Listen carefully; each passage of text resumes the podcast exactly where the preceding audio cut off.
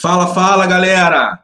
Vamos começar aqui mais um Zona Rubro-Negra, eu com meu parceiro Alan Garcia, para falar sobre os assuntos do Mengão, desse domingão, né? Hoje a gente vai falar sobre os relacionados que saíram com a primeira partida nossa é, na Libertadores contra o Júnior Barranquilha. Vamos falar também, vamos dar uma pincelada um pouco desse caso, Bruno Henrique, né, que foi pego na Blitz e tudo mais, vamos esmiuçar um pouquinho. Vamos falar também sobre o feito do Gabigol, né?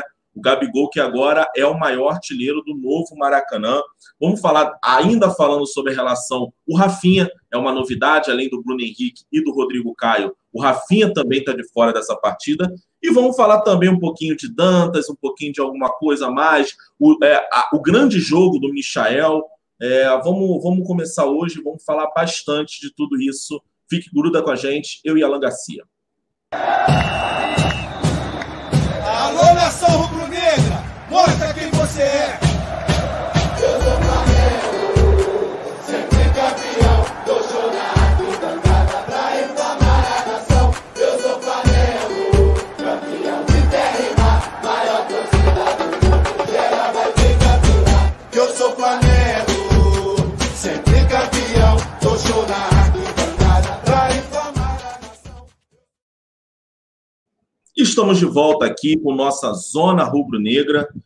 Desculpa eu não saber qual é o número da Zona Rubro-Negra, deveria saber, mas enfim. É... Alan, vamos começar falando sobre os relacionados? Já de cara? Quer dar um, que quer bom, dar um, Rodrigo. quer dar um salve? Hoje é você que manda, meu parceiro. Hoje eu estou com problemas técnicos. Não sei o que aconteceu, mas meu laptop parece que a fonte foi para o espaço, né? E eu, infelizmente, estou tendo que gravar aqui do celular porque compromisso é compromisso. E mais uma vez, sejam muito bem-vindos ao canal Zona Rubro Negra, rapaziada. Temos muitos assuntos a tratar com você, Rubro Negro. Rodrigão já antecipou aí. Vamos que vamos, Rodrigão, você escolhe. Tem assuntos aí importantíssimos. Temos vários desfalques para a primeira partida da Libertadores da América, né? Fase classificatória. E aí, Rodrigão, você escolhe. Vamos que vamos, meu parceiro. É só a porra do, do, do, do, da notificação que ainda não chegou, mas tá tudo bem, vamos que vamos, galera. Relacionados para o jogo Flamengo e Júnior Barranquilha de Flamengo, nossa primeira partida, tá aí, ó. Berril, César, Dantas, De Arrascaeta, Diego, Diego Alves, Everton Ribeiro, Felipe Luiz, Gabriel Barbosa, Gabriel Batista, Gerson, Gustavo Henrique, João Lucas, Léo Pereira, Lincoln, Matheus Tuller, Michael, Pedro, Pedro Rocha, Pires da Mota, Renê, Thiago Maia, Vinícius Souza e Vitinho. Vou deixar um pouquinho mais na tela aí para a galera pegar. É, basicamente, né, sem o Rafinha, que é, é um dos nossos temas de hoje, pegou a gente meio que de surpresa, até porque fez uma boa partida é, no, no, último jogo aí. E também o Lucas, é, o Lucas Cima, não, o Bruno Henrique e o Rodrigo Caio, que todo mundo já sabia que já estavam de fora. É, Alan Garcia, e aí? O que falar dessa relação de hoje? Então, Rodrigão, é a melhor relação possível, né, meu parceiro? Verdade, não tem o que falar da relação. É, o que acontece? A gente tem aí já, e é perceptível, quatro grandes desfalques. O primeiro, todos nós já sabíamos, que é o Ilharão. O Ilharão não foi relacionado porque cumpre suspensão automática em virtude da partida da Recopa. Então, esse já era um desfalque previsível, todos já sabíamos disso. Só que aí acabou surgindo aí mais três desfalques, né? Rodrigo Caio, que eu acreditava ainda que fosse possível, né, conter ele diante aí do Júnior Barranquilha, mas isso acabou não sendo possível, ele que já vinha dando voltas ali no entorno do campo.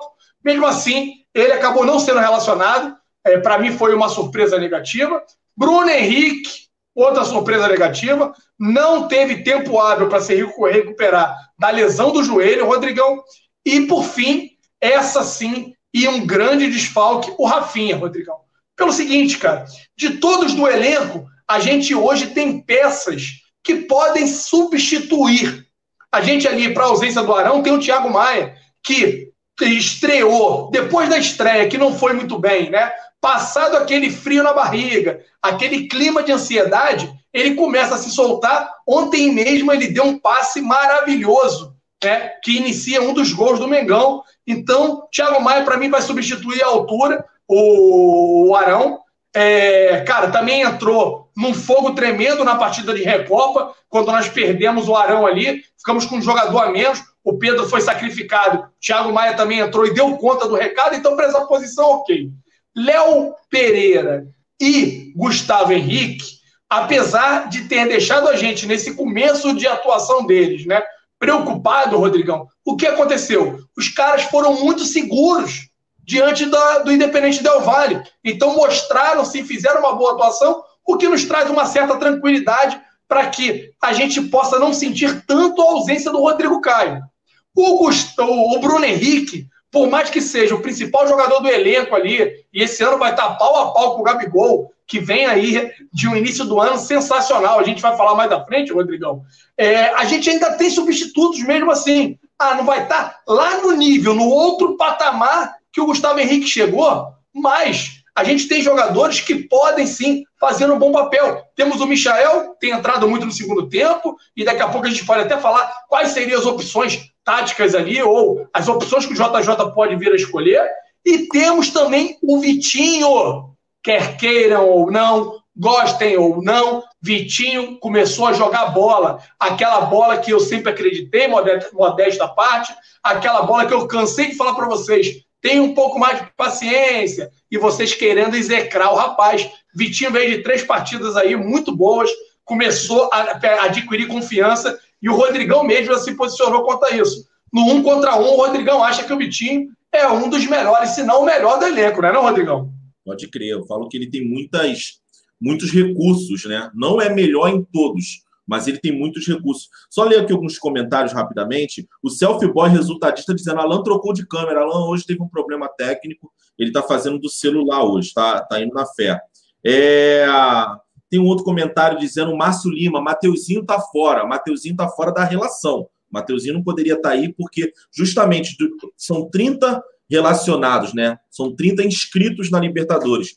E como o Alan disse, o Rafinha, o BH e o Rodrigo Caio são desfalques, assim como o Ilharão, que está suspenso, e além deles dois, quem está de fora dessa relação aí, que é inscrito, é o quarto goleiro, o Hugo Souza, e o meu xodó, Lucas Silva, são os caras que estão de fora dessa relação, né? São os seis de fora. Rodrigão, relação... nós temos aí no programa, nós temos aí também na página, um pouquinho acima aí da, da, da imagem que você colocou aí, os relacionados da partida, a gente tem os inscritos da Libertadores da América. Se sim, você sim, conseguir colocar na tela para a galera, olha aí, galera, ó, pelo que o Rodrigão falou, e só para confirmar, né?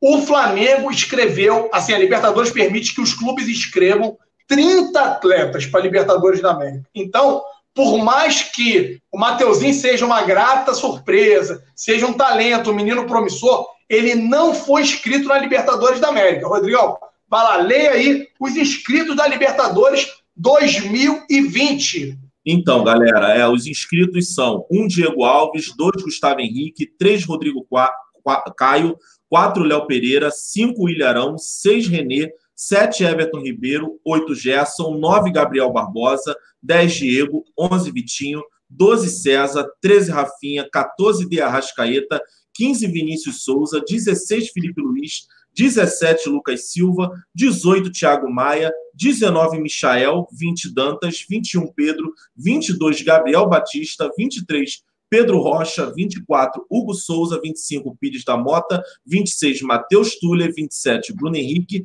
28 Berril, 29 Lincoln e 30 João Lucas. Então, o Matheus França não está nessa relação, então ele podia até ter superado o João Lucas em alguma maneira, mas na Libertadores, pelo menos nos seis primeiros jogos, ele está fora.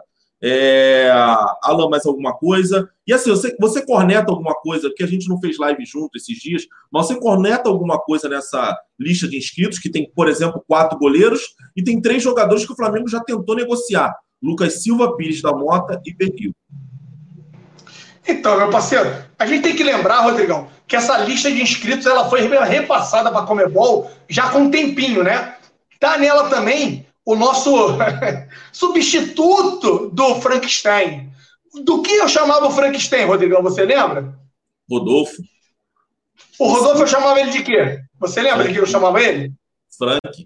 Frankenstein. Não, chamava ele de bonequinha de porcelana, lembra? Ah, Canelinha de vidro. Então, parece que assim, a gente perde um e ganha outro, né? Saiu o Frank e ficou o Dantas. O Dantas é algo que a gente vai falar um pouquinho mais à frente, mas o nosso querido Dantas, a nossa bonequinha de porcelana, meu parceiro, tem problemas sérios. O cara não consegue terminar uma partida sequer. Um menino tão novo, tão jovem, parece aquele menino que vai entrar em campo para querer fazer gol, sabe qual é, parceiro? E não termina nem a primeira, parceiro. Não dá, né, compadre? Aí não dá, Rodrigão, não tem como. Não consegue botar o time em campo, bebê. Não vai pro gramado, né, não, criança? Não, não vai ele jogar. Se treme todo. E lembrar que o Rodolfo já passou dos 30. O Dantas passou dos 20 agora, né? Então tem uma diferença muito grande aí. É, só, Alan, voltando aqui, só para ler uns comentários rapidamente aqui. O Mateuzinho estava na Libertadores Sub-20, bigode. Jogou hoje, inclusive. É, jogou ontem, na verdade, né? A Libertadores foi ontem. É, uh, Dantas não. Daqui a pouco a gente vai falar do Dantas, galera. Não adianta falar do Dantas agora. É, Alan, você já falou. Te incomoda ou te, te, te deixa um temor João Lucas na lateral direita e o Thiago Maia como volante né, no lugar do Ilharão, porque são esses os dois desfalques, além de, obviamente, o Pedro, né? Deve ser o substituto do BH lá na frente. Então, cara, vamos lá, vamos por parte, Rodrigão. É, cara, a zaga me transmitiu um pouquinho mais de confiança, né? Já falei aqui a questão do Gustavo Henrique ao lado do Léo Pereira. Então, na Recopa, os caras tiveram uma boa participação. Vou me apegar a esse fato, né, para acreditar que a ausência do Rodrigo Caio, é, por mais que o Rodrigo Caio seja o nosso xerifão, por mais que eu entenda assim a importância do Rodrigo Caio, mas eu vou me apegar a esse fato para tentar ficar um pouco mais tranquilo para essa primeira partida contra o Júnior Barranquilla. Aí a gente cai para lateral direita. Para lateral direita, Rodrigão, tem muita gente acreditando ou achando, ventilando, que o JJ possa vir escalar o Berril. Ele faz essa substituição, Rodrigo, no segundo tempo da partida contra o último jogo de ontem, que foi contra o. Ih, deu branco aqui agora. Cabo Friense. Cabo Friense. Que foi contra o Cabo Friense. Eu confesso a você que eu acho muito pouco provável. O Berril é um atacante. O JJ pode sim estar improvisando o jogador ali, em virtude da carência que a gente tem no elenco hoje. A gente não contratou o lateral né, para ser o substituto do Rafinha. O João Lucas ainda não demonstra qualidade suficiente para transmitir segurança ao treinador e a todos nós torcedores para que possa assumir de imediato né, a vaga nas ausências que o Rafinha pode vir a deixar pro, no, no elenco titular. Então, agora, eu acho pouco provável que esse teste e esses poucos treinamentos que o JJ tem feito façam com que ele promova o Berril a titular dessa equipe na próxima quarta-feira, Rodrigão. Acho muito pouco provável, tá? Porque tem, se os caras que estão acostumados, ambientados a jogar no sistema defensivo ali, tem uma grande dificuldade em se adaptar à linha alta, Rodrigo. Você imagina um cara que é atacante de origem ter que aprender a jogar defensivamente, aprender a se posicionar na lateral e também se encaixar naquela linha alta ali que tem sim um diferencial, meu parceiro. Então, eu confesso a você que eu acho pouco provável. Alan, tá confortável com o João Lucas na lateral direita? Não, não tô. Acho que ali sim é um ponto de atenção, é um ponto que a gente vai ter que é, ter atenção redobrada, até mesmo por parte da equipe, da entrada do Thiago Maia nas coberturas, né? Que, ao meu ver, esse sim vai, vai conseguir substituir à altura o Arão. E lá para frente, Rodrigão, eu acho que eu vou contrariar a sua decisão ou a sua opinião, meu parceiro. Para mim, o JJ não deve ir de Pedro. Para mim, o JJ vai optar pelo Vitinho, que tem feito boas partidas, para não tirar a velocidade. Por mais que o Gabigol tenha essa capacidade de jogar pelos extremos também, esteja com uma explosão absurda esse ano, esteja voando, iniciou o ano voando, né? Iniciou o ano já em outro patamar, meu parceiro. Eu acredito que diante do Júnior Barranquilha, o nosso excelentíssimo treinador JJ poderá vir de Vitinho substituindo o Bruno Henrique, tá, Rodrigão? Não, beleza. É... Eu também acho, cara. Eu acho que ele vai de Vitinho. Eu esqueci, obviamente, que o jogo é em casa, né? O jogo é fora de casa.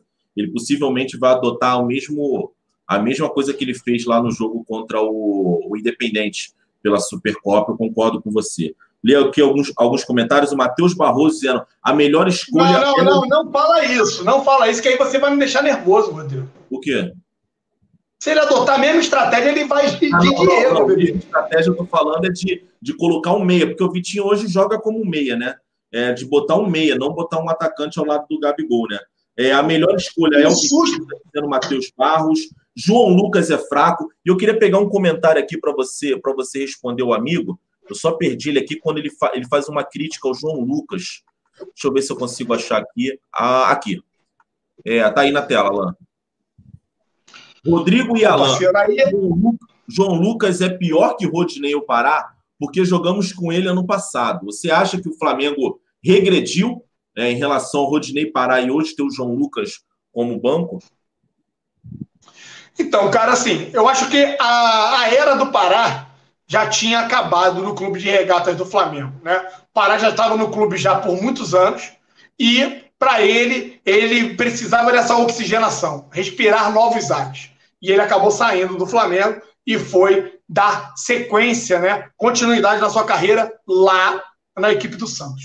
Não tem porquê permanecer com o Pará. Esse é o primeiro ponto. Quando a gente vem para o Rodinei, o Rodinei já vinha sendo muito perseguido pela torcida. O Rodinei não conseguiu suportar a pressão. Eu vi algumas partidas do Internacional, Rodrigão. Confesso a você que eu tenho visto o Rodinei. Aí não, Rodrigo, tu tá mexendo no sistema todo errado aí, mano. Aí não. não isso aqui, é isso aqui, na verdade. Foi mal. Mas vai lá, continua lá. Eu confesso a você, Rodrigão. É Perdoe nosso amigo Rodrigão pela primeira vez, o Rodrigão está maestralmente conduzindo a live, galera. Meu laptop deu problema aqui. Eu estou em caráter emergencial aqui, utilizando o celular e o Rodrigo aprendeu aí na cara e na coragem. Aí, ó, apareceu aqui. Você tem que ver o tamanho do delay. Tem 10 segundos de delay para aparecer na televisão aqui atrás, Rodrigão. Tá uma maravilha aqui, né? Voltando aqui, o que acontece é o seguinte. É... Aí, até perdi o que eu estava falando. Ah, tá. Com relação ao Rodinei, o Rodinei tem feito até partidas até né, aceitáveis lá no Internacional. Mas aqui no Flamengo a pressão era muito grande e ele não conseguia suportar isso. O João Lucas é a mesma coisa, galera. É um menino recém-chegado, chegou e fez uma partida que nos impressionou, depois caiu de rendimento absurdamente, o que fez com que nós tivéssemos sim muitas preocupações.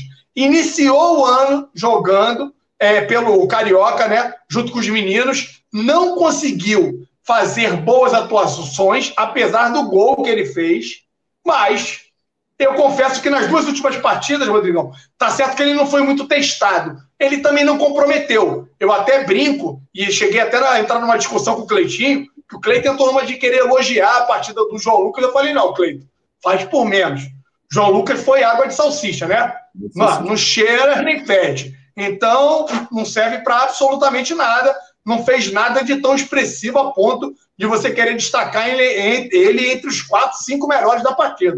Agora, Alan, e aí, ele caiu? É, a gente caiu de nível? Não. A gente está abrindo espaço para qualificar o elenco. A saída do é, Rodinei e do Pará é para que nós pudéssemos qualificar o elenco. O Flamengo vai buscar ainda um lateral, galera. Não deu tempo para essa janela de início de ano mas a janela de meio do ano vem aí. Vale lembrar a todos vocês rubro-negros que, assim, é o primeiro ano da história que eu lembro da gente começar um, um ano, Rodrigo, tão bem servido de atletas. Porque geralmente a gente sempre montava times melhores na janela de meio do ano. Esse ano a gente está preenchido em quase todas as posições, falta apenas a lateral direita. Então, muita calma nessa hora, galera. É, você tocou num ponto aí. É, eu acho que é a única posição que ainda dá medo.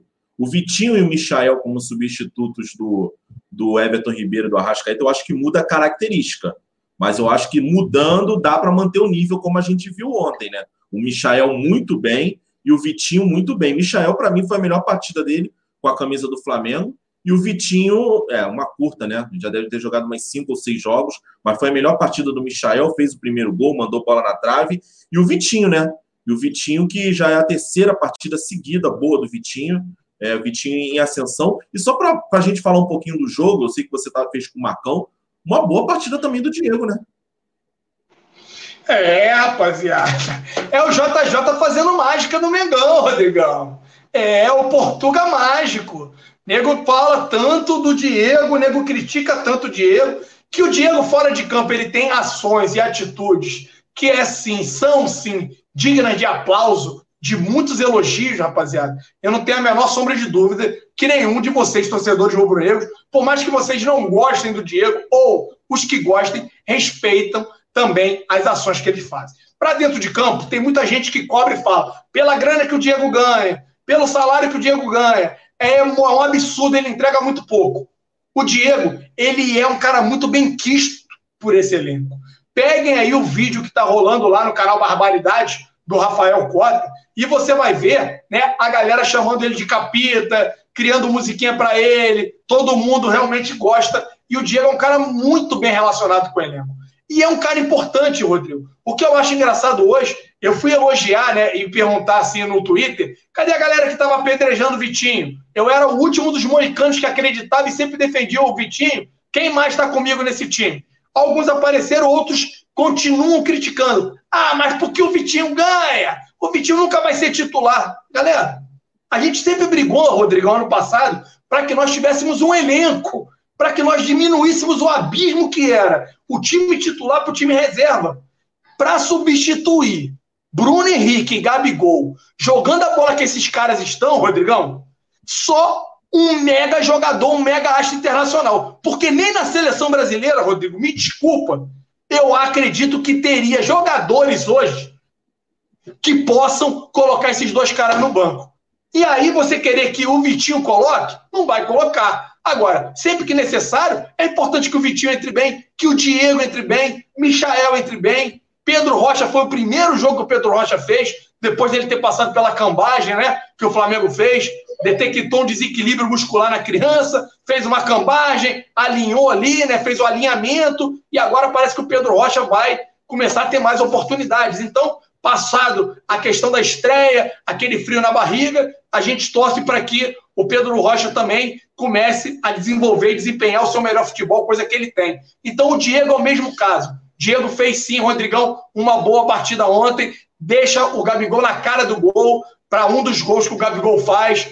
É, Diego foi muito bem ontem também, parceiro. A deixadinha também pro Vitinho mandar aquela bola no travessão também foi do caralho. Né? Foi, desculpa, foi boa, né? É, é, alguns comentários aqui rapidamente. Eu também sempre acreditei no Vitinho, tá dizendo o Gabriel Peluso. Uh, não gosto dele, mas, é, mas ele é bem pé quente, está dizendo visão de leigo. Diego só joga bem contra times pequenos, está dizendo o, o, Fábio Silvestre. Uh, Diego Paneleiro. Então, olha só, rapidinho, rapidinho. Deixa eu pegar esse comentário. Aí teve outro aqui, ó, do Edu Lopes. Olha aí, ó. Olha como é que tá crítico para mim, cara. Eu tô com o celular ali, eu tô com o, o, o iPadzinho aqui do Raia. Tô sofrendo hoje, galera. Mas assim, o Edu Lopes coloca, Alain, estamos falando de uma boa atuação do Diego contra Cabo Friense. O problema dele são os grandes jogos. Ele sempre fica sumido, pipoca. Aí eu te pergunto, Edu, aonde você estava na final da Liberta, bebê? Me conte. Me conte aonde você estava naquele exato momento, meu parceiro. Que ele entra e muda o jogo ele entra e lança o Gabigol. Me conte mais sobre isso. Então, é, assim, assim é. eu entendo, eu entendo a raiva, eu entendo a mágoa do Diego. Diego nunca vai ser meu titular. Não tem mais como ser meu titular, ainda mais com esse elenco que o Flamengo montou. Mas para banco, cara, para contribuir, ah, o salário dele é muito alto. Tá bom. Que se confirme então, ou acabem o contrato do Diego, e aí depois ele segue a sua vida. Mas enquanto ele estiver no elenco, galera, vamos apoiar, cara. Vamos dar força pro cara. Entrar numa de querer vaiar, entrar numa só de querer ficar criticando o cara porque o cara ganha muito, ou o cara, pô, tá não sei quantos anos no Flamengo. A gente fazia a mesma coisa com o Arão. O Arão, hoje, todo mundo sente a ausência do Arão quando ele não joga. Já estavam entrando e rotulando o Vitinho a esse ponto. Já tem alguns torcedores que brigam contra o que a gente está conseguindo ver com nossos olhos. Vitinho está em viés de crescimento. Vitinho está readquirindo a confiança. Bola o Vitinho sempre teve. E aí, todos nós queríamos o Vitinho no Flamengo quando ele foi contratado, galera. Vamos deixar de ser hipócrita. Ah, o Vitinho não entregou. Tá bom, mas ele tá conseguindo dar a volta por cima. Aí, Rodrigão, agora o nego já quer rotular o Vitinho como jogador muito caro porque tá entregando e não sei o quê. Calma nessa hora. Vamos aprender a dar o braço a torcer, né? E bater quando tem que bater e elogiar quando tem que elogiar, galera. A verdade é essa. É, enfim, é, o, Diego é um cara que ele divide muito né, a, as opiniões. Está aqui, por exemplo, o Clécio Silva, para dizer que não lê, a gente não lê só, só, só elogio, está dizendo assim: é, ele só deu um bicão para frente, está dizendo o Paulo Briviano, Briviaco. O Grande está dizendo assim: aonde você estava nos últimos três anos, Alan? É que está dizendo então, o seguinte: jogou bem contra estava... o River. E nos últimos três tá anos? Eu estava também sofrendo assim como você nos últimos três anos. Só que assim, tudo na vida muda, né? As pessoas mudam. E aí o cara começa a entregar, começa a melhorar. Eu vou ficar continuando no passado e vou continuar batendo no cara. Quem é que falou dos últimos três anos, Rodrigo? Cara, ele é o Dark. Eu não sei o que Dark. Eu vou pegar aqui. Dark, deixa eu te falar um negócio, Dark. Quanto tempo você batia no Arão? Por que você parou de bater no Arão, Dark? Por que pararam de bater no Arão? Eu era um, vivia batendo no Arão, chamava ele de meu morcego predileto. O morcego Arão era o morcego Arão, morcego Arão. Hoje é um outro Arão. A gente só tem que parar de perseguir os atletas, galera. Temos que aprender a dar o braço a torcer, elogiar quando tem que elogiar e bater quando tem que bater. Eu bati no Gabigol nesse, nesse período aqui, início de Campeonato Carioca. Eu e Marcão Beton, nós batíamos no Gabigol todos os dias, todas as lives. Sabe por quê? A efetividade do Gabigol era horrorosa no início. Basta crer ou basta ver o seguinte, Rodrigão: os mesmos sete jogos que esse ano, 2020, o Gabigol tem, né? 20, oh, tem nove gols. O Gabigol, sete jogos em 2019, tinha apenas três gols e perdia um caminhão de chance. E se vocês analisarem as sete partidas desse ano versus as sete partidas do ano anterior, vocês vão ver que três dessas partidas são partidas difíceis. São duas contra o Independente Del Vale e uma contra o Atlético Paranaense. Não são todas pelo Carioca. O que pode sim aumentar ainda mais a margem de gols e de entrega do Gabigol. Então, vamos bater quando tem que bater e elogiar quando é para elogiar. É só isso que eu peço tentar agir com a razão e ser justo, galera. Só isso. É, e também dá para você avaliar apenas uma partida. O Diego jogou bem contra a Cabo Friense. E aquele negócio, ah, contra a Cabo Friense. Tá, se ele não joga bem contra a Cabo Friense, tu também estaria metendo um malho nele. E outra, cara, eu acho que o Diego não precisa hoje ser mais protagonista. Você não adianta exigir do Diego que ele transforme um jogo. Hoje tem vários jogadores com essa com essa com essa característica. Então o Diego pode ficar mais tranquilo. E outra coisa, eu não acho que foi só um bicão não, né? Foi dele o corte lá no jogo no, na, no, no, no, no, Lucas Prato, que acabou resultando no primeiro gol, e foi do lançamento. É que negócio. Se, ah. Você pode até achar que foi uma bicuda, mas se não rola a bicuda, possivelmente não rolaria o gol. Pega então, o lance, Rodrigo, tem uma imagem, tem uma imagem por trás que tu vê ele lançar. É a mesma coisa. O, o cara, quando percebe. Ontem, Rodrigo, ontem eu ouvi de um cara que estava do meu lado no Maracanã, sabe o quê? Que o cara é anti-Vitinho.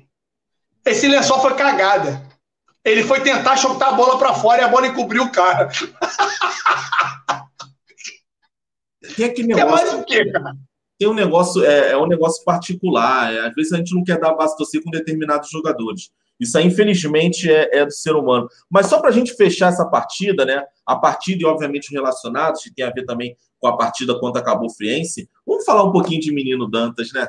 Eu acho que já está na hora de a gente falar. Eu ontem no meu Twitter, é, eu coloquei, eu vi a escalação tal, e aí eu coloquei, fiz isso bem antes. Assim que saiu a escalação, falei assim: ó, Dantas de titular, já sabemos qual vai ser uma das substituições e aí não deu outra. Depois eu fui, retuitei e botei um olhinho. É, para mim, não há espaço para um jogador fazer isso que ele está fazendo no Flamengo. E não é só esse ano. Esse ano, se eu não me engano, já são já é a quinta partida que ele faz isso. Se não é quinta, é a quarta. E aí somas aquela aquela partida contra o São Paulo na, na ainda no tempo de Abel lá no Morumbi. Para mim, não há espaço. Vamos lembrar o seguinte: o Dantas está na lista de inscritos, ele faz parte da lista de inscritos do melhor time da América do Sul na melhor competição da América do Sul. É, atleta tem que ter um alto índice de rendimento. Não dá para sair e gastar uma substituição todos os jogos em que esse indivíduo está, é, de gastar uma substituição com o zagueiro. E aí eu toco novamente na lista de inscritos que eu achei uma puta de uma injustiça. Ô, Alan, você sabe, você lembra? O Dantas se machucou, saiu do jogo nos três primeiros jogos. Calma aí que tá entrando a porra do antivírus aqui. Beleza. É, nos três primeiros jogos o Dantas saiu. Quem foi que fez a, a zaga? Você lembra? O outro menino lá, o Thiago Santos, né? Não, não, não. Rafael Santos e ele. Quem cobriu Rafael, ele foi o Hugo Moura. O Hugo Moura saiu de volante. O Hugo Moura que fez todos os jogos que foi titular, fez boas partidas, foi deslocado para a defesa. Hugo Moura está no banco? O Hugo está inscrito na Libertadores? Para mim, é, pre, é, é, é, presentear. Olha a lista de novo aí, Rodrigo. Olha a lista aí, eu acho que tá. Tanto o Vinição como o Hugo Moura, não? Não, não, não. Hugo Souza. A Vinição tá. É, o inscrito aqui é Hugo Souza lá. Número 24, Hugo Souza, é o goleiro. Hugo Moura não está. Ele jogava com a camisa 17, que está com o Lucas Silva. Entendeu? O, o, o, o Hugo Moura não está. E aí eu falo para você: os meninos têm oportunidade de jogar contra os times pequenos. O, o maluco vai lá dar um, dois, três miguéis. O cara que está fazendo uma partidaça como volante tem que ser deslocado, não compromete, e aí, na hora de inscrito, entra o miguezeiro e o cara não entra. É para mim, para mim, uma das principais coisas que eu toquei na hora que eu vi esses inscritos foi isso. É, desculpa, o Dantas não tem problema físico.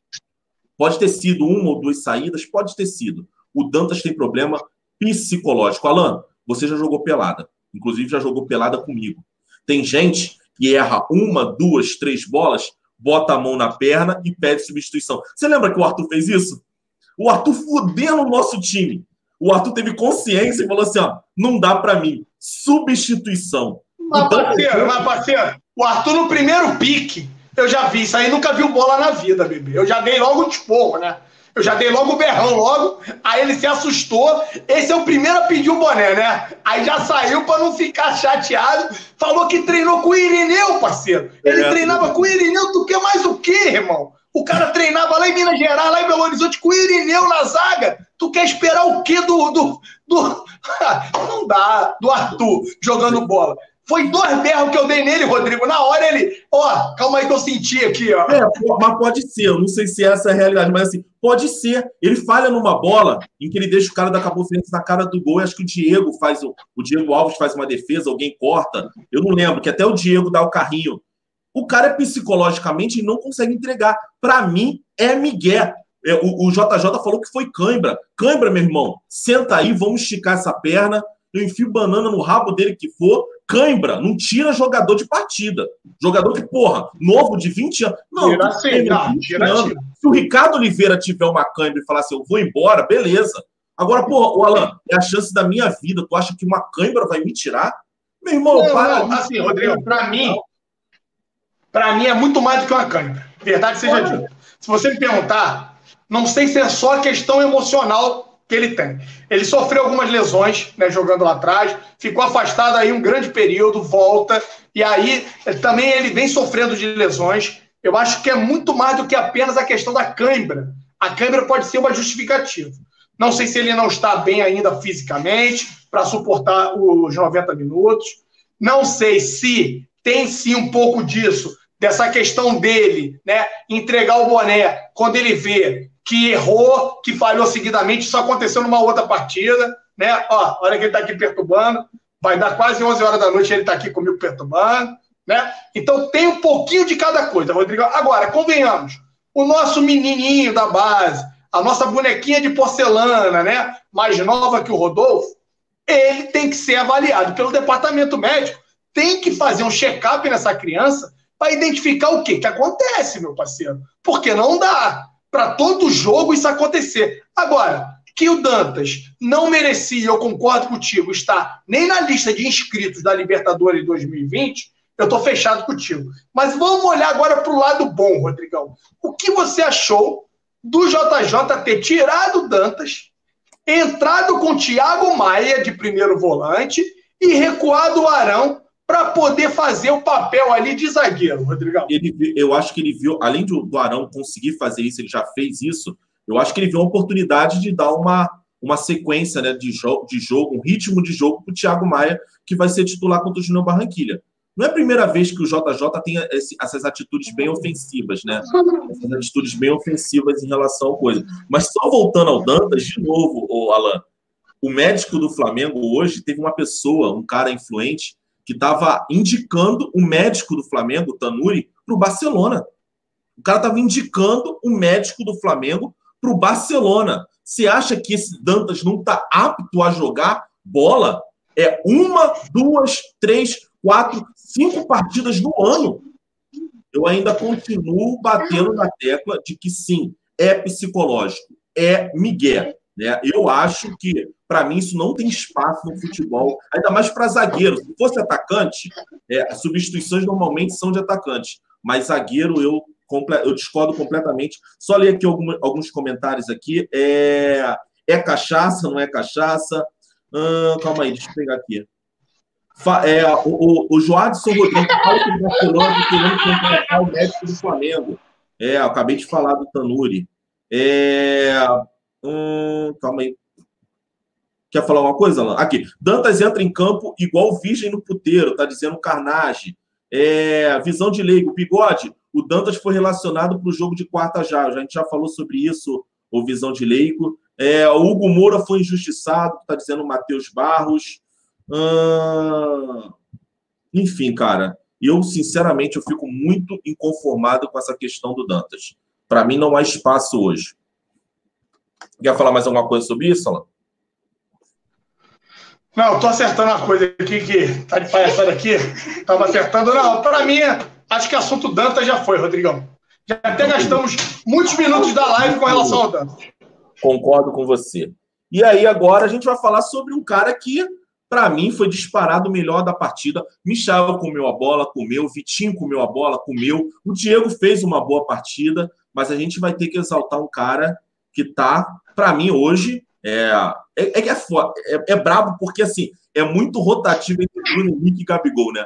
Uma semana é o Bruno Henrique, outra semana é o Gabigol, mas acho que hoje, no momento, o Gabigol é o melhor jogador atuando no futebol brasileiro. Três gols, uma assistência, 4 a 1 Flamengo contra o Cabo Friense, e o Gabigol consegue a marca de maior artilheiro do novo Maracanã. É uma coisa que eu contesto e depois vou esperar você falar para depois eu, eu me pronunciar. Mas e aí? Feitos atrás de feitos, se eu não me engano, desculpa, não peguei aqui, mas são sete jogos, é, são sete jogos e nove gols. É uma marca totalmente expressiva. Gabigol tem mais gols que Botafogo e também que o, o Botafogo e o Vasco no Campeonato Carioca.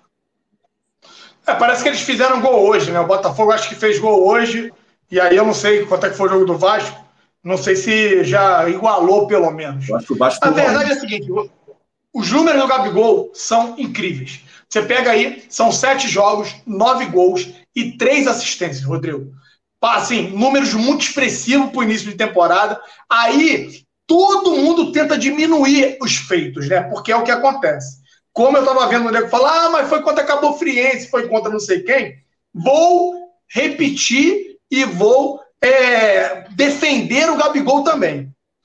Dentre esses sete jogos que ele fez em 2020, tem três partidas que não podem ser consideradas partidas fracas, que é a final da Supercopa do Brasil contra o Atlético Paranaense e são os dois jogos contra a equipe do Independente Del Valle.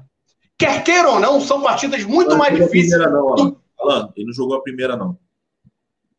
Ah, é, ele não jogou a primeira, tá certo, perdão. Então, uma partida contra o Independente Del Valle. A primeira ele estava suspenso, é isso aí. Da mesma forma que o cara, o cara está. Mas aí, cara, são sete jogos. Nesses sete jogos, então, dois jogos são dois adversários complicados. E mesmo assim, ele marcou. Ele foi importante, fundamental para a vitória do Flamengo. Aí a gente pega agora e traz os números dele, voltando lá nas mesmas sete primeiras partidas dele em 2019, Rodrigo, ele só tinha feito apenas três gols. Então não vamos se ater a sete partidas. Pega o saldo do Gabigol no Flamengo, 2019 e 2020. Se minha memória não está ruim, ele tem uma média, Rodrigo, de 0,74 ou 0,79. São 55 jogos, se eu não me engano, e são 50, 60. Cara, eu tenho aqui no celular, eu falei isso mais cedo, eu não vou recordar agora, tá? Quantos jogos ele tem e quantos gols ele já fez pelo Flamengo. Mas, meu parceiro, é uma média de 0,74, se eu não me engano. É uma média absurda de alta, Rodrigo. Nós procurávamos um atacante, a gente cansou de, de procurar aqui. E aí, Rodrigo, você, Marcão, vocês que assistem futebol internacional, quem seria o atacante? Ah, surgiu o tal do Bas né? Que tinha assim, números expressivos. Ah, não sei quem, não sei quem lá. Nenhum jogador era tão novo quanto o Gabigol. E, na minha opinião, iria se encaixar tão perfeitamente como o cara se encaixou no clube de regata do Flamengo. E tem outra, Rodrigão. Não sei se você viu esse vídeo lá do, do Barbaridade lá do Rafinha, né? Do Rafael Cota. Mas, meu irmão, o cara sabe todas as músicas do Flamengo, Rodrigo ele puxa toda. A gente pegar e saber e ver um menino da base conseguir cantar todas as músicas do Flamengo é uma coisa. Um cara que veio de fora, tá um ano e meio no Flamengo, menos de um ano e meio. Cara, é algo muito expressivo na minha leitura. Eu não sei o que você acha disso, Rodrigo. Eu também acho muito expressivo. Mas é torcedor, né? Ele é torcedor do Flamengo declarado. É só ler aqui um superchat que passou, a CLCL estava me dando expor aqui. É o Alexandre Souza Pinto. Sem polêmica, o Dantas é jogador do Rafinha. Ai, parceiro, eu não vou entrar numa, numa que eu não conheço. Né? Então, eu só estou lendo aqui o superchat. Então, mas assim, calma aí, para, para, para, para. O Dantas é jogador do Rafinha, né? Ok. Da agência, né? Que o Rafinha é sócio da agência. Quanto tempo o Dantas tem de Flamengo, Rodrigo? De, prof... de, de Flamengo geral? É. profissional? Ah, geral tem muito tempo, muito tempo. Bota aí, Não, bota. Galera, vamos com calma, cara. Tem nego que quer plantar a crise, nego vomita essas merda, entendeu? Como vomitou com relação aí à contratação do Léo Pereira. Vamos com calma. O Rafinha continua atuando, ele tem outros negócios. Vários jogadores de futebol, de, de que jogam futebol, têm outras frentes. E o Rafinha é um desses caras. Não é pelo fato da empresa dele gerenciar a carreira do Dantas que o Dantas está no elenco, está no Flamengo. O Dantas é jogador do Flamengo há muitos e muitos anos. Vamos com calma nessa hora aí, galera. Verdade. É só ler mais um superchat que é a Deide Costa. Ai, caralho, que merda. Ai! Puta merda. E doeu, Rodrigo? E doeu é, quando tu fez isso, Rodrigo? Agora doeu, foi fogo agora. É, Alan Cintura de Sapo e filho do Marcão na live. Caralho, ainda, ainda, ainda desse mole para ler uma merda de um comentário desse. Mas, enfim. É, é, Como é que é o nome do amigo aí, Rodrigo? Como é que é o nome do amigo? É uma mulher, né? Deveria ser uma mulher, né? Mas enfim, é cair, mano. Cair. Caralho, é foda. Eu, eu, eu critico o Ferrota e o Cleito que cai toda hora, que a vida não molha agora. É, eu vou falar sobre o Gabigol, mas não, não é crítica, não. O cara falando assim, ah, Rodrigo já vai criticar o Gabigol. Pelo contrário, cara. O Gabigol, para mim, é ídolo. Para mim, é o melhor jogador. Hoje deveria estar na seleção fácil. É, por mais que eu não torça por isso. Mas eu só questiono, eu, hoje eu estava vendo um vídeo do Edmundo. O Edmundo fala merda pra caramba, né? Mas hoje ele falou um negócio bacana. É, esse feito de o cara é artilheiro do novo Maracanã. Maracanã é Maracanã. Entendeu? Parece que assim, criam-se várias outras coisas para colocar e tirar alguma coisa da galera do passado. O maior artilheiro do Maracanã se chama Zico. Se eu não me engano, o segundo acho que é Roberto Dinamite. Eu não tenho certeza. E sei que o Romário também está ali no top 5. Então eu acho uma besteira. Estou sendo bem sincero, eu vou concordar com o Edmundo, por mais que eu não goste, é, não existe isso de artilheiro do novo Maracanã. A gente pode falar é artilheiro da década. Né? A gente pode falar outras coisas e, em relação a isso. Hum, fechou, Gabigol, Alan? Quer falar mais alguma coisa? Não, então, cara, e aí, assim, é... eu confesso que ontem, quando acabou o Friense, Rodrigão, eu fiquei muito preocupado com a atuação do Gabigol, né? Sabendo já, eu já tinha já essa expectativa de que o Bruno Henrique não pudesse ir né, para o jogo, é... cara, a, a presença do Gabigol se torna ainda mais importante na partida de contra o Júnior Barranquilha. E, cara, eu tinha essa preocupação, mas graças a Deus, né, nada aconteceu Gabigol fez mais uma excelente partida, voou. O cara tá com uma explosão muscular absurda, Rodrigo.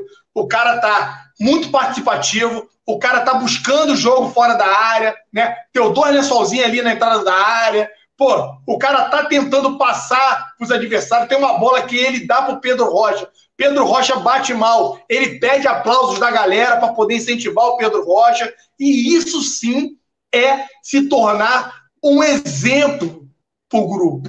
É você ganhar admiração, respeito dos colegas de grupo. E o cara só tem 23 anos. O que o Gabigol está evoluindo nas mãos do JJ, Rodrigão, é um absurdo, parceiro. Então, para os que criticaram a contratação do cara, para um cara aí, um jornalista, que foi até lá naquele gordinho paulista, como é que é o nome dele?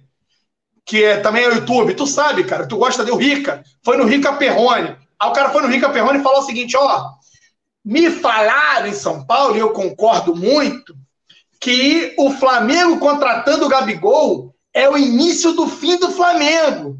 Porque o Flamengo não tem dinheiro para contratar esses caras e o Gabigol não vai jogar nada. E está se provando o contrário, meu parceiro. Esse início de ano do Gabigol arrasador, destruidor, faz com que as expectativas fiquem cada vez mais altas, né? O Gabigol aí líder com relação a ídolo da garotada, as crianças idolatram o cara, ficam alucinadas com a presença do Gabigol. Então o Flamengo só tem a ganhar, tanto financeiramente lá na frente, quanto com a questão de marketing. Sabendo trabalhar isso, Rodrigo. Não tem por que só os camelôs estarem rentabilizando. O bonequinho do Gabigol hoje já virou uma febre no Maracanã.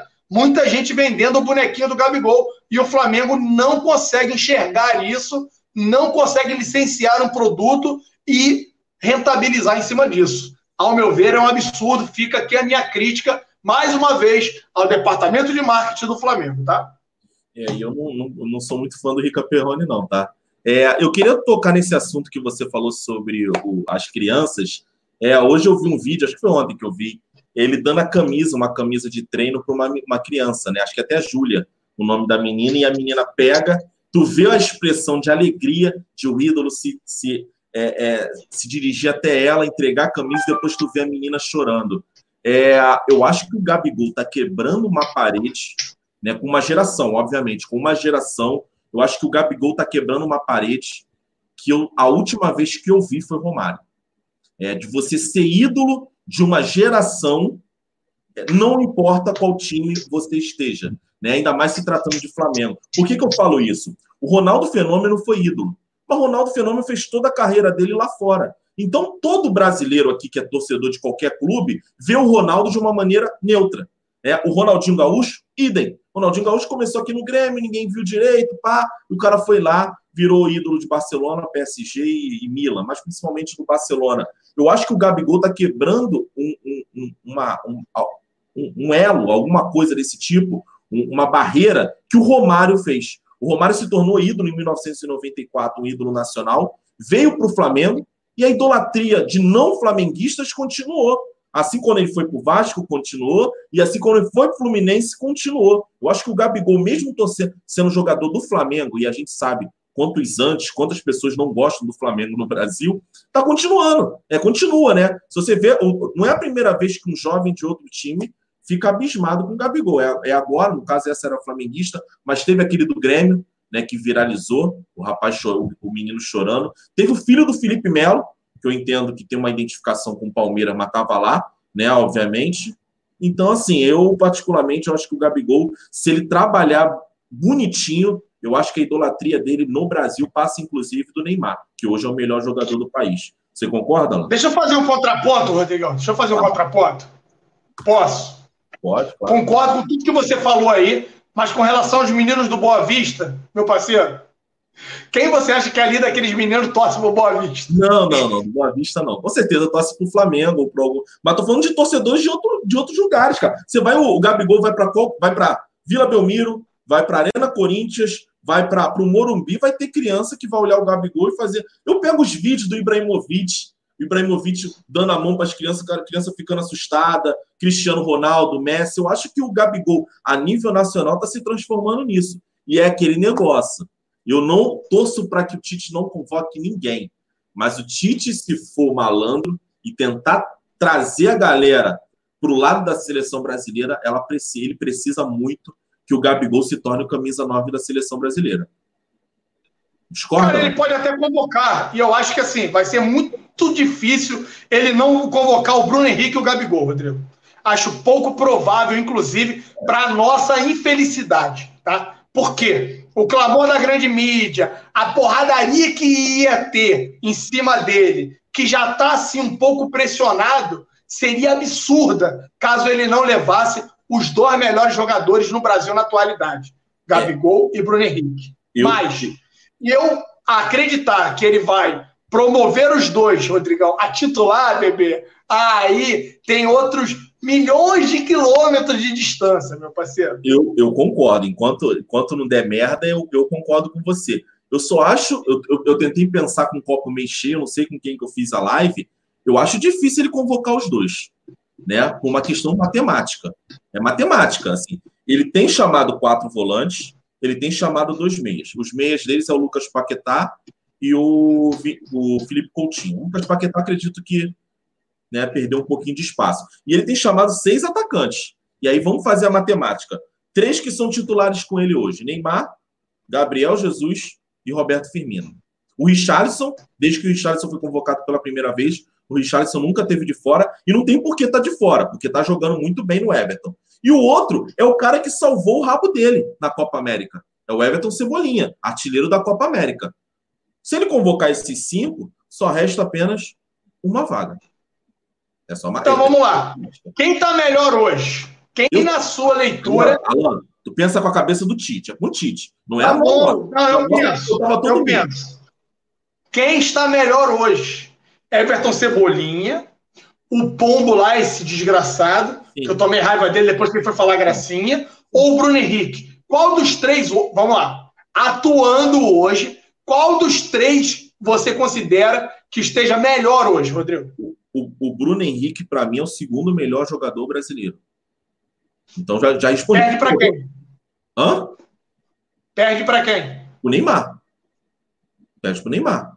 Para mim, é perde só para acha que o Neymar, o Neymar tá jogando bola suficiente para ser hoje o melhor jogador brasileiro na atualidade? Sim, sim, ainda é. Ainda é ela. Ainda é. Não vai botar o Bruno. Se você tem uma pelada, você escolhe Bruno Henrique ou Neymar? Cara, a gente vai por nome, né? Eu tô falando por atuação. Pô, aí por nome. Futebol. futebol. Porra. Também a gente aí, aí a gente é, botar uma parada muito no alto. O que eu tô querendo dizer para você é, eu não tô pensando com a minha cabeça, o Everton Ribeiro ia, o Felipe Luiz ia, o Rodrigo Caio ia. Eu tô pensando com a cabeça do Tite. O Tite é um paneleiro. Um paneleiro. Ele sendo um paneleiro, esses cinco jogadores não tem coerência nenhuma é, é, é, ele tirar esses cinco jogadores que eu te falei. O Richarlison, até hoje, está em todas as convocações dele, desde que ele foi convocado a primeira vez. O Everton e Cebolinha é, salvou ele e os outros três são titulares. Então, eu só entendo que só tem uma vaga. Ele vai chamar dois meses. Então, o Coutinho, por exemplo, se você pegou a atuação, o Coutinho não era para estar tá aí. Mas está. O Arthur é reserva do Cara, assim, eu, eu, eu gosto muito do Paquetá.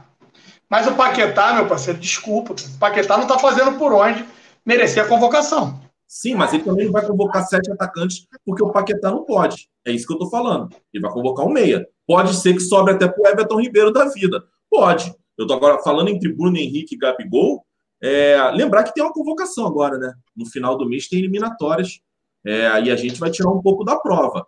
Eu acho que ele não vai convocar Gabigol e Bruno Henrique juntos. E eu acho que hoje quem sai na frente é Gabigol. Para a gente seria um desastre tremendo ficar 10 rodadas do Campeonato Brasileiro sem Gabigol, Bruno Henrique e Arrascaeta. Eu não, mas tem mais aí, bebê. Tem mais. Olha só. O risco, o risco, assim, na minha leitura, os convocados, né? Felipe Luiz, ele já tinha dado garantia ao Felipe Luiz que não precisaria testá-lo, que ele seria sim convocado para a Copa América, que é o cara, jogador de confiança dele. Vamos ter que aguardar. Aí a gente tem o Rodrigo Caio, que está jogando um absurdo hoje em dia. Né? Temos o Rodrigo Caio. Aí você tem o Gerson, que está para ser convocado, que já na segunda partida da Recopa voltou a jogar aquela bola que, no, tanto nos encantou em 2019. E o Gerson retomando as, as belas partidas e atuação é mais um jogador né, para estar tá atuando.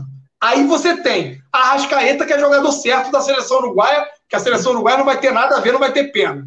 E aí você tem Gabigol e Bruno Henrique. Meu parceiro, ó, ó, são seis possíveis desfalques. Eu não queria que nenhum deles saísse. Quanto menos, melhor para o Flamengo. Não é à toa que tanto o Landim quanto o Marco Braz estão pedindo para que ele tenha coerência, né? Que ele tenha coerência. Pense que vai, né? o Brasileirão não vai parar em virtude da Copa América e que isso desfalcaria absurdamente o Flamengo por 10 rodadas. É, é, o que eu tô, é, é, o que eu tô falando, eu tô tentando pensar com a cabeça do Tite. Eu acho que nem Rodrigo Caio é garantido, porque ele tem três zagueiros que são garantidos nele: é o Marquinhos, o Thiago Silva e o Éder Militão. O Éder Militão porque joga no Real Madrid. E o Rodrigo Caio disputa com o Felipe, do Atlético de Madrid. Felipe é jogador, foi jogador do Tite. Imagine você, o primeiro jogo das oitavas de final da Liga dos Campeões, o Atlético de Madrid ganhou do Liverpool por 1 a 0. Imagine você se o Atlético de Madrid elimina o Liverpool. São pontos que o cara ganha. Entendeu? Então, assim, é, eu estou juntando isso tudo, tentando pensar com a cabeça medíocre do Tite. Então, eu também não acho que é garantido. Volante, ele tem Casemiro, Fabinho e o, e o Arthur, que são garantidos para ele. O Arthur que é reserva do Barcelona hoje. Sobra uma vaga para volante. Ah, é o Gerson? É, mas também pode ser o Bruno Guimarães, que acabou de ir para o Lyon. Fez uma ótima, um ótimo sub-23. E o Lyon já saiu na frente do, do, da Juventus. Vamos pensar que caso o Lyon passe pela Juventus, tudo isso conta na cabeça de um cara que tem uma má vontade e tem uma panela. Então, cara, má vontade, se você quer falar em má vontade, Rodrigão, eu acho que é uma das maiores covardias que eu já presenciei no futebol dentre muitas que a gente está acostumado a ver, mas assim, o Rafinha não ter participado da última Copa é de uma covardia absurda. A gente tem visto o Rafinha hoje atuando pelo Flamengo, levar o Fagner e deixar o Rafinha de fora de uma seleção é algo que para a gente é muito bom. Agora, para o atleta, meu parceiro, é algo que assim, ele quando encerrar a carreira, ele vai poder falar: fui multicampeão na Europa, né? fui multicampeão no Flamengo, Agora não ganhei nada na maldita da seleção, porque ali só tem safado, corrupto, pilantra. É e, lembrar, e, lembrar, que na Copa o, a, o Fagner acho que não era a primeira opção. Né? Acho que o Danilo foi cortado e veio o Fagner. Ou seja, teve, tem três jogadores que estavam na frente do Rafinha. Então eu também acho, eu acho um absurdo. Mas é isso, cara. Eu acho que com a cabeça do Tite, ele não vai convocar Bruno Henrique e Gabigol junto. Eu acho que aí seria um incoerente da parte dele. Mas aí a gente falando de Bruno Henrique, a gente vai ter que falar de um assunto delicado, né, Alan? Rapidinho, rapidinho que a gente vai entrar nesse assunto. Mas olha só, o Vinícius Poli, e aí essa é uma dúvida de muitos ah. torcedores, ele fala o seguinte: no regulamento do brasileiro, não tem isso no regulamento, tá, meu parceiro? Mas ele fala, ó, no regulamento brasileiro, se tiver mais que três jogadores brasileiros convocados, pode pedir adiamento das partidas. Não, não tem isso no brasileiro. Não tem datas para você realocar esse monte de partidas. E outra, meu parceiro, isso aí foi uma máxima que já se ventilou há dois, três, quatro anos atrás. Essa questão de adiar alguma partida caso você venha perder três jogadores para uma seleção. Isso hoje em dia não existe. Não existe. Se sair metade do time do Flamengo, se o Tite resolve né, acatar o que um jornalista acabou falando outro dia aí, que para ele ele levaria o time todo do Flamengo. Foi Denilson que falou. Foi o Denilson? Acho que foi um jogador da Globo também, lá do Sport TV. Mas assim, ele sugeriu levar o time todo do Flamengo, incluir o Casemiro no lugar do Arão. Ah, e... foi o Paulo Nunes. Paulo Nunes. Incluir o Casemiro no lugar do Arão e o, o Neymar no lugar do Arrascaeta. Seria essa a seleção para ele e daria continuidade. Se isso acabasse se confirmando, também não iria parar o Brasileirão Flamengo, não iria adiar os jogos. Então, só para poder né, é, tranquilizar ou responder aos demais torcedores que estão pedindo isso aqui. Caso isso aconteça, a CBF não vai paralisar, adiar e transferir as partidas do Flamengo. Tá? É, a última vez que eu vi isso acontecer foi no Vasco, quando o Luiz Felipe Scolari estava com a corda no pescoço, foi lá convocou o quarteto do Vasco.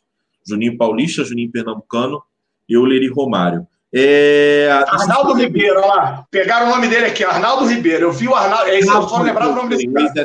Foi, foi verdade. É o Arnaldo Ribeiro, foi o Visão de Leigo. Uh, Tite, vou só ler alguns comentários aqui. Uh, incluindo o Jorge Jesus também, o Wagner Ro é, Rocha. Não dá ideia, não, que esses caras botam o Jorge Jesus lá. Vinícius Júnior tá jogando muito, tá dizendo o Antevaldo Araújo. Lembrar que o Vinícius Júnior hoje fez um gol no El Clássico, né? 2 a 0 um gol, o primeiro gol foi do Vinícius. Ué, cadê o Rodrigo? O Rodrigo, que ia ser o pica da galáxia, ele que ia ser o jogador, o super jogador, tá jogando no Real Madrid B, bebê? O que, que houve com o Rodrigo? Mas a verdade, Alan, eu, eu vi um pedacinho do jogo. O Vinícius não jogou bem, não. Mas fez o gol, é, fez o gol, mas também não jogou muito bem, não. É... Enfim, foi o Candinho, Rodrigo, não foi o Escolari, o mundo já era. É, pode ser, parceiro. Enfim. Alan, já podemos ir pro, pro, pro, pro assunto mais. Podemos ir pro assunto polêmico, bebê. Podemos ir. Então, beleza. Bruno Henrique, né, cara? A gente pegou aí, acho que há dois dias, a gente foi pego de surpresa. É, Bruno Henrique foi pego na lei seca, acho que uma blitz, né? Na verdade, não foi lei seca, uma, uma blitz e aí ele, ele se recusou a passar pelo teste do bafômetro, e aí foi levado para a delegacia lá, ele, deu, ele mostrou uma, uma possível, tá, gente? Ainda não tem nada comprovado, ainda não saiu nada na mídia, mas uma possível carteira de motorista falsa. E aí teve que trazer alguém que para pegar o carro, é, enfim, cara, tá dando uma treta agora, tá nas mãos do Marcos Braz, que assumiu esse caso e tá um negócio.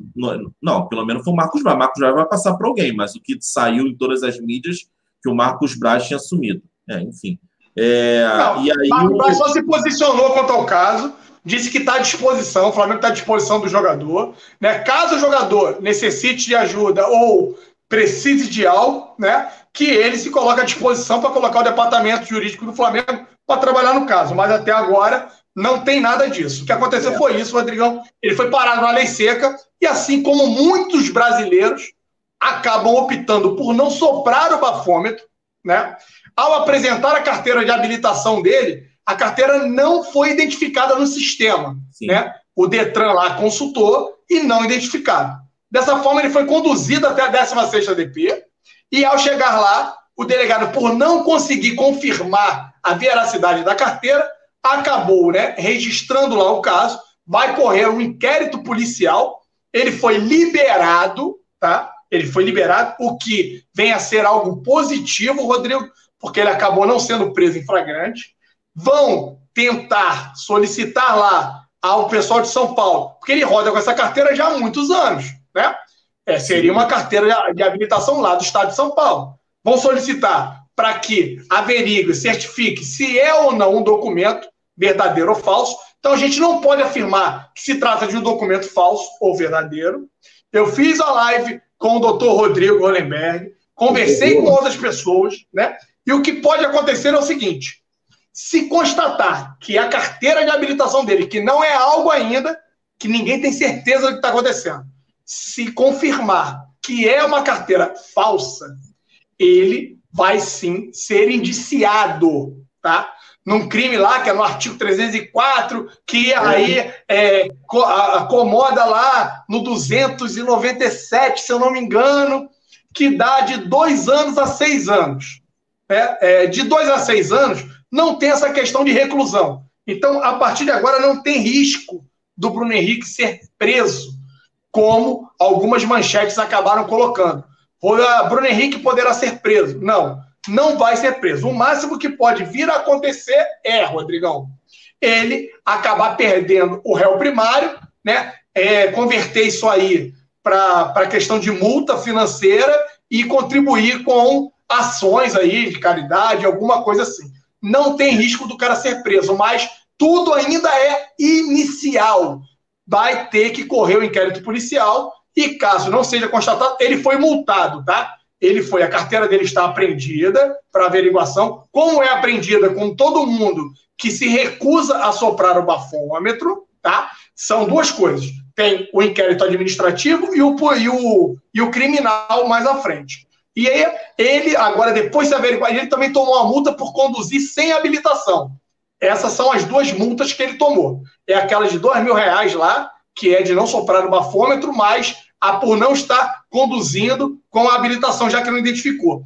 Se constatarem que a carteira é falsa, mudam essa multa e aí ele acaba né, sendo. É, vai incidir num outro código lá e vamos ver como que vai ser conduzida essa questão aí pelo delegado da 16, tá, Rodrigo? É, o, o só para pegar a matéria aqui certinho, é, ele foi pego na, na Barra da Tijuca, na Zona Oeste.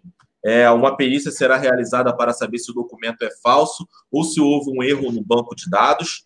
Uh, e segundo o delegado, falou o nome do cara aqui, titular da 16 DP, a, a, investigação está em andamento e caso seja comprovada a, a falsidade da, do documento, ele pode pode prever um crime é, por documento falso e aí pegar até seis anos. E aí eu tive, você falou muito bem aí, só para só para colaborar com o que você falou, corroborar, é, eu peguei um caso aqui, justiça condena motorista paranaense que utilizou o CNH é, falsificado. E aí fala tal, que ele foi pego, e aqui fala, o juízo da, é, da terceira vara federal de Maringá condenou o réu pela prática de uso é, de uso de documento falso público.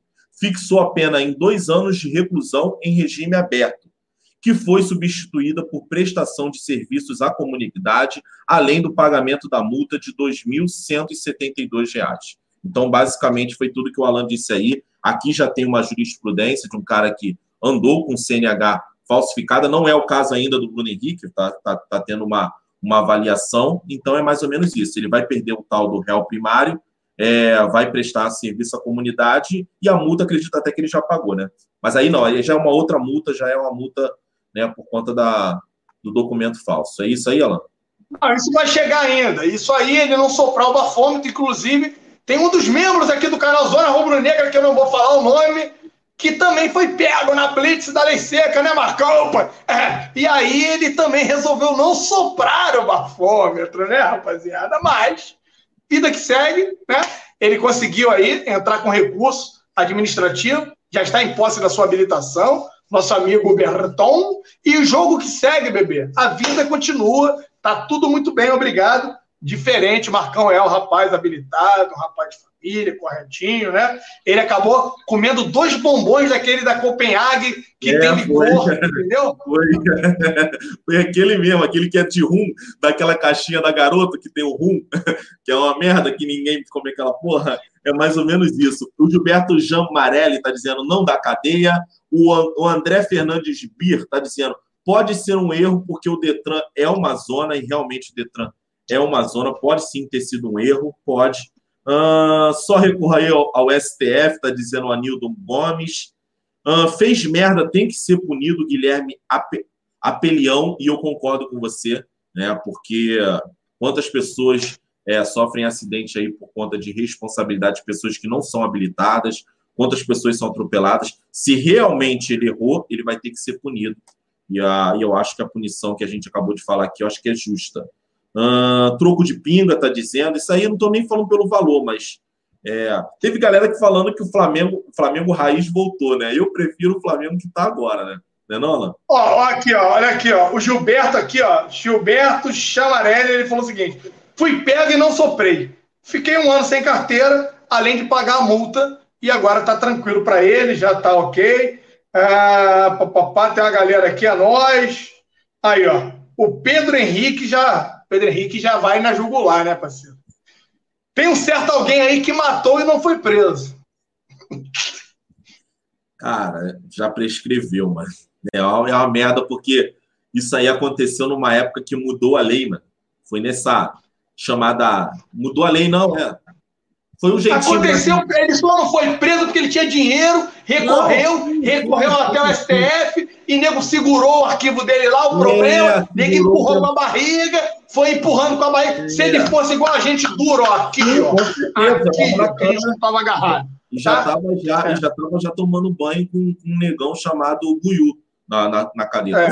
E para quem não sabe, uma das meninas era prima do Perrota, tá? Isso aí, fato, né? Mas eu tô falando que ele usa isso, né? o fato de ter é, uma mudança na lei nesse período. Enfim, cara, é complicado, é complicado. Mas a gente está falando. o, Márcio Mota, o Márcio Mota aqui falou o seguinte, Rodrigo. O delegado perguntou para ele: é, BH, e aí? essa carteira aí é de verdade? Aí ele respondeu: é verdade, é verdade, é verdade. entendeu? Inclusive, o pessoal está querendo contratar o guarda, né? Que prendeu, que conseguiu parar o VH. É, cara, infelizmente é isso aí, parceiro. Então, Alan, fechamos temas. Quer falar mais alguma coisa? Então, meu parceiro, acho que por hoje, meu parceiro, a gente fez aí essa live mais rapidinha. Eu estou com problemas técnicos aqui, queria pedir mil desculpas aqui ao torcedor do canal Zona Rubro Negro. Pedir para que, se vocês não são inscritos, inscreva-se aí na bagaça. Ah, tem um outro tema aqui, Rodrigão, que um amigo pediu para que nós falássemos, que é o seguinte: a questão da concessão do Maracanã, né? O que acontece? Parece, rapaziada, que surgem agora aí, na, na coluna do Anselmo Góes, não foi nem ele que trouxe essa notícia, né? Mas parece que surgem dois novos. Que isso, Rodrigão? Tá cego, arrombado? Não, não, tô meio cego mesmo, mas continua. Tá, aproveita para comprar lente comigo, que agora eu tô vendendo ah, lente é oftalmológica, né, meu? Verdade. Eu vou fazer um aí, né? Fechou. Tá na hora de trocar esse óculos aí. Você que tá dando por trás aí, tá meio, é. tá meio magoado, né? Na olhota, é pai, entendeu? É e aí, meu parceiro, vamos fazer um óculos novo aí, você que anda dando por trás. E aí, rapaziada, o que acontece? Saiu hoje lá, né? Foi na coluna do Anselmo Góes, falando que parecem ter dois novos concorrentes para poder é, participar da, da licitação que vai ter para o Maracanã. E aí, um desses concorrentes, ele já administra o Mané Garrincha e também o Autódromo de Brasília. Né? São dois concorrentes que podem ser, sim, de peso. Mas eu entendo o seguinte, Rodrigão. O Flamengo já provou a tudo e a todos que essa parceria com o Fluminense por mais que a gente entenda que o Fluminense é aquele primo pobre, sabe qual é? Ou então aquele irmão daquela princesa linda que você sempre sonhou em casar e que você é obrigado a ter ao lado, né? E aí você acaba ajudando, sustentando e tudo mais. É, já provaram ser muito capazes de administrar, gerenciar o Maracanã. Flamengo assumiu o Maracanã muito pior do que hoje o Maracanã se encontra com muitas coisas a serem feitas, né? Com relação à manutenção. É, depois daqueles Jogos Olímpicos, os caras entregaram o estádio num estádio lamentável, infelizmente. Não cumpriram o que acordaram, entregaram o estádio nas mesmas condições que eles assumiram o estádio. E o Flamengo vem fazendo melhoras ali, ainda não promoveu né, melhoras é, maiores, porque isso requer muito investimento. E se o Flamengo ainda não detém o direito de explorar o Maracanã pelos próximos 35 anos, não tem por que o Flamengo fazer investimentos né, significativos para depois entregar ou vir. A gente não sabe o futuro, perder o estádio para um outro concorrente. Agora, convenhamos, eu entendo, Rodrigo, que o Flamengo está cada vez mais confortável com essa situação. Porque fica claro a tudo e a todos que, independente de quem queira assumir o Maracanã, vai ter que pedir arrego ao Flamengo. Porque para tornar o Maracanã viável, tem que ter o Flamengo como parceiro. Vai ter que ter o Flamengo ao lado. Se não tiver o Flamengo ao lado, parceiro, as chances do cara comprar gato por lebre são absurdas. As chances dos, dos caras assumirem e segurar uma naba gigante né? Segurar um caminhão de africano, bebê, é monstra. Então, eu acho muito pouco provável que essas empresas acabem né, querendo ou se candidatando a uma licitação sem previamente ter já conversas com o Flamengo. E aí tem um problema nessa questão, Rodrigão, que é o quê? O Flamengo também quer assumir a concessão, quer administrar o Maracanã. E fica meio que um jogo de interesse cruzado.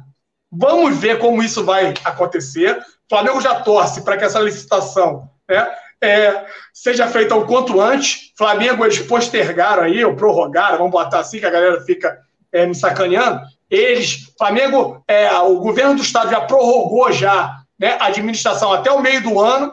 Então vamos ver que fim vai levar essa questão aí. A gente torce para que tudo se resolva o quanto antes mas eu confesso a vocês que eu não tenho medo com relação a essa questão desses dois prováveis ou possíveis concorrentes que tenha pintado aí, como foi dito aí na coluna hoje do Anselmo Góes, Rodrigão. O que, que você acha disso? É, lembrar que qualquer empresa vai ter que conversar, como você falou, conversar antes com o Flamengo. Porque sem o Flamengo, é, o pacote não fica completo, né? Fica um prejuízo. E eu acho que o Flamengo vai dificultar. O Flamengo vai tentar empurrar com a barriga é, essa situação que está cômoda hoje para o Flamengo, está cômoda, está tá bem para o Flamengo. Eu acho que o Flamengo vai empurrar com a barriga. Se qualquer empresa aparecer para bater a porta no Flamengo, para bater na porta do Flamengo, acredito que o Flamengo vai, vai criar uma dificuldade para a empresa desistir. É, fechou, Alan? Acho que foi, Rodrigão. Acho que hoje esses são os principais temas. Quer ler os salvos? Acho que hoje esse seria. Oi? Quer ler os salvos? Dá para ler aí? Cara, vamos lá. Mandar salve então pra galera, agradecer ao DJ Mago, também tá na área aí, a Carolzita, já tá o DJ Mago, Magu ou Mago, tá cantando já a Carolzita aqui no chat, é o tempo todo isso. Né? O André Fernandes, o DG San, também tá na área aí, o John Flitz também, a Dilson 73 620, deixa eu ver quem mais. Aí, ó, o Vivo tá aí, Rodrigo, o Vivo tá atrás de tu aí, parceiro, tá te chamando aí, ó. O Vivo Lixo está aí na área aí também, meu parceiro. O Cauã Salles, Matheus Barros, o Pedro Rocha, Leandro Gonçalves, o Wellington Marques também na área aí, Antevaldo Araújo, deixa eu ver. Ah, aí, ó. O, o Dei aqui, parceiro. O Dei tá te chamando, Rodrigo. Ele é do Rio de Janeiro e tá atrás de tu aqui, é, parceiro. É, acontece. Esse aí te derrubou, bigode, deu ruim para tu. A Priscila Sampaio também, o Wellington Marques, uh, Vitor Santos, Daniel Vignieres, que na área aí com a gente, Vinícius Poli também, deixa eu ver, Eduardo Miranda, Wilson Matheus, mandar um abraço pro Wilson também, tá nos grupos aí com a gente. Deixa eu ver quem mais, o Wellington Marques de novo, Jorge Luiz, Eduardo Rodrigues, Flávio Carlos, Ricardo Cunha, Heber Cardoso, ah, papapá. Caraca, agora começou a vir todo mundo. Guilherme, Malva também está na área. Parabéns pela excelente live. Uma semana abençoada para todos vocês. Para você também, Malva. Grande abraço para o nosso amigo Malva, direto de Brasília, amigo do Marcão Beton, meu amigo também. Arthur Soares também, um grande abraço. Márcio Mota, Felipe Oliveira, Jorsan Oliveira também, um grande abraço para o Jorsan. Aqui é membro do canal Zona Rubro Negra. Jaime Tavares, Carlos Kelvin, Israel também está na área. Flávio Carlos de novo, ah, Gato Noturno na área também. A todos vocês que fazem parte aqui da família Zona Rubro Negra, o meu abraço. Fiquem com Deus, uma excelente semana. E amanhã, lembrando, às 22 horas, a gente está de volta aqui no meu, no seu, no nosso canal Zona Rubro Negra. Vamos que vamos, Rodrigão. Um abraço. Fui. Isso aí, Alain. E lembrar, galera, deixa o like, se inscreva no canal, né? Siga também a, a gente aí nas nossas redes sociais, arroba Zona Rubro Negra. Todas as redes sociais a gente está lá presente, tanto no Twitter, quanto no Facebook, quanto no Instagram. Também, galera, seja membro do canal, caso dê uma força aí para gente. Nós temos três planos: é, Mimosa, 4x4 e Paris Café. Os, os, membros participam de sorteios de camisa. A gente já fez um, um, recentemente, sorteio de camisa, o boné exclusivo da gente, Zona Rubro Negra, é, e outros vários prêmios. E também estamos aí em outras plataformas como Spotify, Music, é, Apple Music, Deezer e Google Podcast. Ah, moleque. Então tá isso aí, cara. Vamos que vamos. Até uma próxima. Amanhã, 22 horas, a gente está aqui novamente, como o Alan disse, na sua, na nossa Zona Rubro-Negra. Eita, peraí.